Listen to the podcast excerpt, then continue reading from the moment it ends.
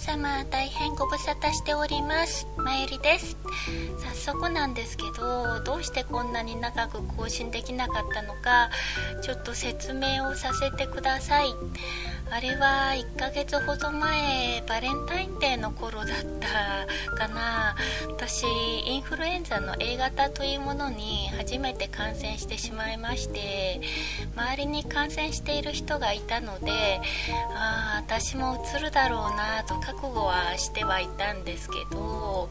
その頃ネガティブなことばっかり考えていたのでやっぱり病は気からでうつってしまったんでしょうか。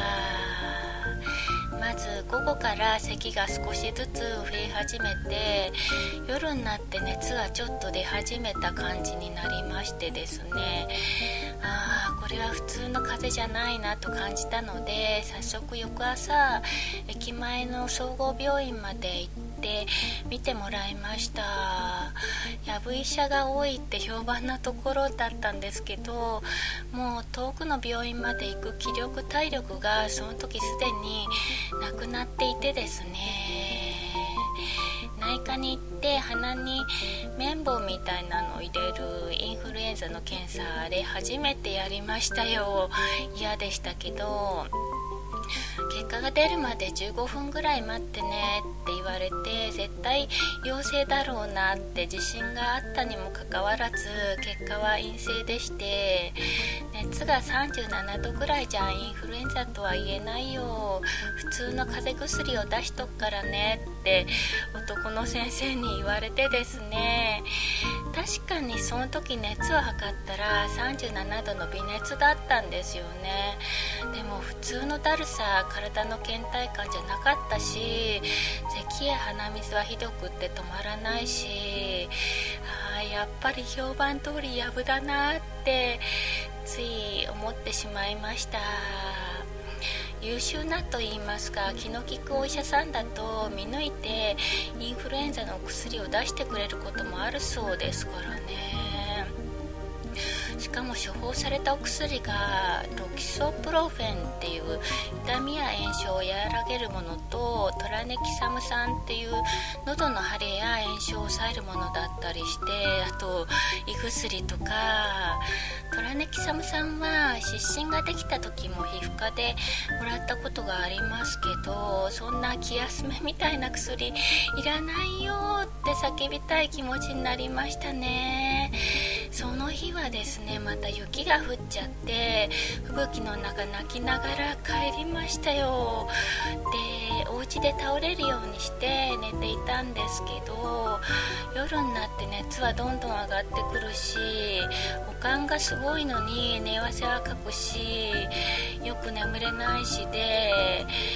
翌日午前中になっても38度以上の熱が下がらないのでフラフラになって午後に近所の別のクリニックまで歩いて行きました。死にそうな思いになって。初めて行く内科のクリニックだったんですけど院長さんと思われる男の先生が昨日とは違って良い先生だったみたいで助かりましたね。昨日のいきさつをやっと出る声で苦しそうにお話したらインフルエンザは熱が上がるまで受診しない方がいいですよ。検査キットで陰性が出てしまいますからね。って言われましたね。でも時間が経ちすぎても薬が効きにくくなってしまうそうでして48時間以内に抗インフルエンザ薬を飲むといいそうですね。ちょうど48時間以内でしたので私はゾフルーザっていう飲み薬と葛根湯とカロナールっていう解熱剤をいただきました。知り合いはイナビルっていう鼻から吸入するお薬をもらっていたかな確か。的確な治療とお薬のおかげで熱も無事に下がっていきですね。その後は順調に日を増すごとに楽になっていったんですけど食欲だけがなかなか戻らなくって苦労しましたね。とにかく何を食べても美味しくないって言いますか食べたいっていう気が起きないんですよね。これはちょっと体重を落とすチャンスじゃないかって思っちゃいましたね。仕方がないのでおかゆとかヨーグルトフルーツやスープなどあっさりとした食べやすいものを食べてしのいでおりました。週間ぐらい経ったらだいぶ回復しましたかね。今ではちょっと食べ過ぎるぐらいになってこのままでは逆に体重が増えてしまうかもって感じになっております。ただ気管支が炎症を起こしたせいか喉の調子が今もまだ完全には良くなくってなんかね声がずっとかすれてると言いますかいがらっぽいっていうんですかね。風邪っぽい声が治らなくってそれでなかなかボイスブログも更新できませんでした。そういう気にもなれなくって。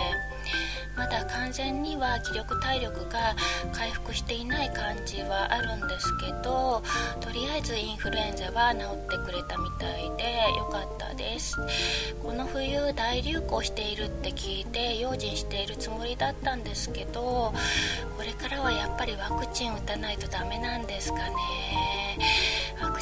でも感染する時はするみたいなんですけどね。でも少し甘く見ていたところがあったので今回インフルエンザの怖さを身をもって知ることができてかったかもしれません。これで亡くなる人がいるというのが体験して分かりましたね。というわけでとりあえず今回は近況報告ということで声がまだ変だったらごめんなさい。まゆりでした。またね